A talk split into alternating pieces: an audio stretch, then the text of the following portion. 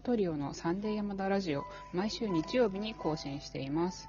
この番組は北海道と横浜で超遠距離ピアノトリオを組んでいる山田トリオがクラシック音楽や楽器に興味があるあなたに向けてお届けしています。えーっと、ファイナルファンタジー10では、の召喚獣は、ワルファーレとイクシオンが好きです。ピアノ佐々木水江。え、何言ってるか全然わかんない。えっと、コロナでコーヒーの香りが全くわからなくなっちゃいました。バイオリン松本由紀子。えー好きなチーム、マーベリックスの、あ NBA です。のドンチッチが、えー開幕9試合連続30点以上というマイケル・ジョーダンの記録を抜きました。ゼロ山あの、田健一イケメンの方ね。すごいよ、もうニュースになってるよ、日本でも。いや、ほんとイケメンでね、素晴らしいですよ。。平均30ね、今6点です。36点1試合ですよ。えーでで 9, 9試合連続30点以上で、歴代2位です、今。はあ。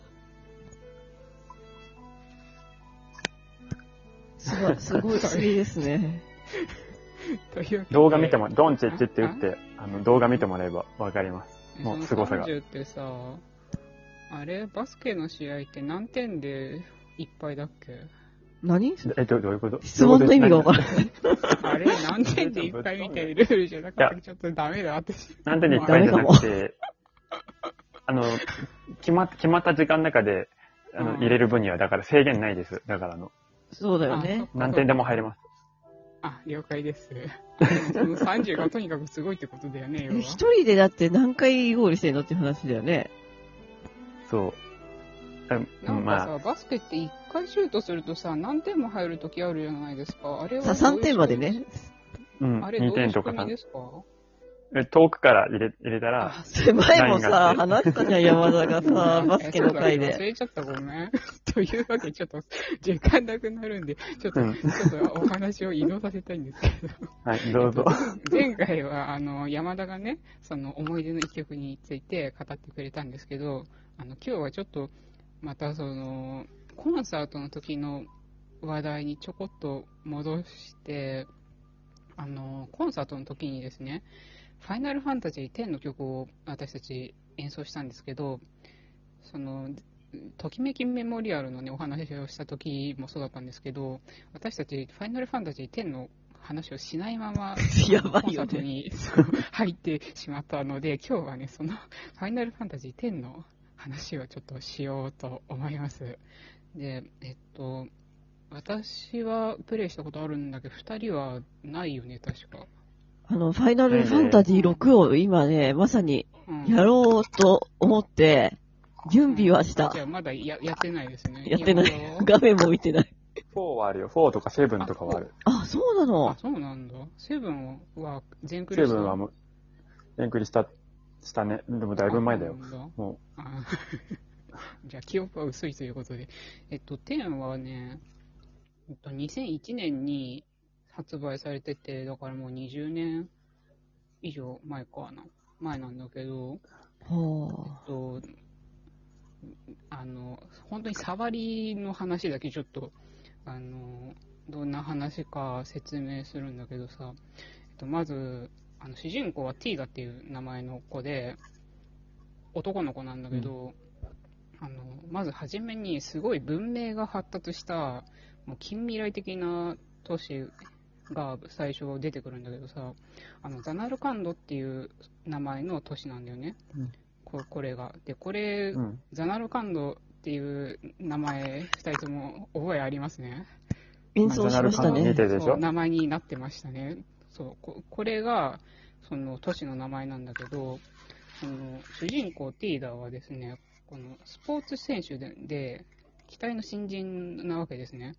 で、なんだけど、その試合中に謎の巨大な何かがですね、こう、街が襲わ、襲われちゃうんですよ。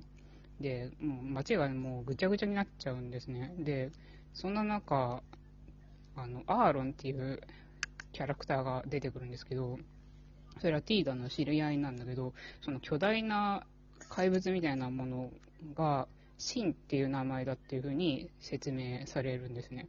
で、そのシンから逃げてる間に、そのシンにね、飲み込まれちゃうんですね。でそ、れは使徒みたいな感じですか？エヴァンゲリオンまあの。全然違うけど、そんな感じだと思ってください。はい。巨大な怪物が襲ってきたみたいな感じで最初始まるのよ。で、それで目が覚めると、もうよくわかんないとこに来ちゃってるんだよ。ね。で、まあ、とにかく廃墟にいちゃったりとか。知らない天井だってやつですね。そうですね。で、言葉がもう全然通じなかったりとか、また真に襲われちゃったりとか、まあいろいろあるんだけど、で、そんな中で、ユーナっていう女の子に出会うんですね。で、この子が、どういう子かっていうと、その召喚師っていうもの、ものっていうか、職業、職業みたいなものだと思って思ってください、召喚師っていうのは。その獣を召喚するっていうもん人なんだけど、で、その子が、と出会うんだけど、えっと、その子が、そのシーンを倒すたびに出るっていうところに遭遇するのよ。で、そのシーンをたたびに、ん？シーンを倒すたびに出る目的地がザナルカンドだっていう話を聞くのね。で、それがきっかけで、じゃあその子と一緒に行くっていう話から始まるのよ。倒すってことどういうこと？その、使徒をエヴァンゲリオンみたいなのが倒すってこと？まあそういう感じですね。で、その旅、その旅の過程が、その FF、FF っていうのはファイナルファンタジーのことですね。えっとファイナルファンタジー10のお話になってるっていう感じなんですね。なんとなくわかりましたかね。エヴァンゲリオンみたいなど感じだってことですエヴかァンゲリオンはさ、でも待待機するじゃん。その一つのところに。待ってるじゃん。そうだよ。だって、き使徒が襲来した時エヴァン。ゲリオンはその待ってるけど、なんならあっちから寄ってくるけど、まあその旅をしていくわけだから、まあ、ちょっとち、ちょっと違うかな。あ、違うんだね。あ、あれはもうアダムをめがけて来てますからね。ああ、そうそうそう。で、まあこっから、そのユーナとその護衛にくっついてさ、こう旅をしていくっていうところから、まあ2点3点いろいろありながら7点ぐらいするっていうのが、この話なわけですよ。で、これを全部説明してるとさ、もう3時間ぐらい経っちゃうから、このぐらいにして、ちょっと、あとはね、ちょっと実際にプレイしていただきたいんだけど、特に大人にプレイしてほしいなって私は思うんだけど、私たちと同じぐらいの、まあ、これが発売された時に、まあ、子供だった世代とか、うん。あとはね、その私たちじゃないな、その、その、大体高校生とか中学生とかのさ、こう、子供がいる親世代の人とかにもいいかなと思って、っていうのは、まあ、いくつかテーマがあるんだけど、その親子のテーマっていうのもすごい物語の中にの大事な要素の一つだから、そういう意味でも、まあそういう人にやってもらえたらなって思うんだけど、まああと、私がすごい印象的なのは、そのエピソードの中に、その差別の問題とかが結構出てくるんだよね。まあ、そういう意味でも、ちょっとこう、社会的な内容も結構多いし、その、今、現代で起こってる、その問題みたいなのがすごい、こう、表現されてるっていうのかな。こう、すごい辛いことがこう凝縮されて、ごめん、逆だわ。こう薄められて、こう、わかりやすくさ、物語として 入ってくるから、逆ですが、その、やってほしいなって思いますね。で、一応その、わ私たち音楽の番組なんで、あの音楽について触れるんだけど、あの、一人は、あの、三人で、あの、作られて、作られてるというか、その3人が音楽を担当されてて、1人は、うんあのう植松、植松さん、あ、ごめんなさい、ちょっと、植松、信、信、ちょっと待ってください。ちょっと、あ、せえ、わかる出た、右へたんの女性。上松、え、なんだっけ？のぶ、すいません、あの、この方のさ、のびおっていうさ、あだ名しか今出てこなくて、すごい困ってるんだけど、あ、上松信夫さんです。すいません。あの、って方がまず作ってて、この人は、あの、すごい、ファイナルファンタジーのシリーズを多く手掛けてきた方で、ファイナルファンタジーには欠かせないっていう方ですね。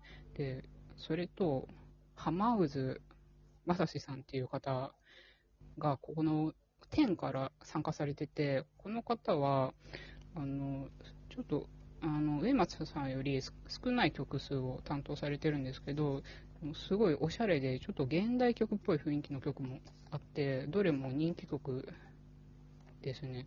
で、もう一人は、中野純也さんっていう方なんだけど、この方は結構環境音楽っぽい雰囲気の曲が多くって、あの、デュープリズムっていうゲームを担当された方なんだけど、これデュープリズム知ってる人いますかね？ちょっと知ってる人いたらお便り送ってください。本当にいい曲を書く方なので、ぜひチェックしてみてください。まあ、以上ですかね。私からちょっともう時間も押してるので、このぐらいにしたいと思うんですけど、ぜひやってみてください。FF10。はい。はい、ありがとうございました。ということで、アプリからお聞きくださっている方は、ぜひ画面の下の方にあるハート、笑顔、ネギを連打してください。それでは、あなたに素敵な音楽との出会いがありますように、また来週お会いしましょう。ありがとうございました。ありがとうございましありがとうございまたした。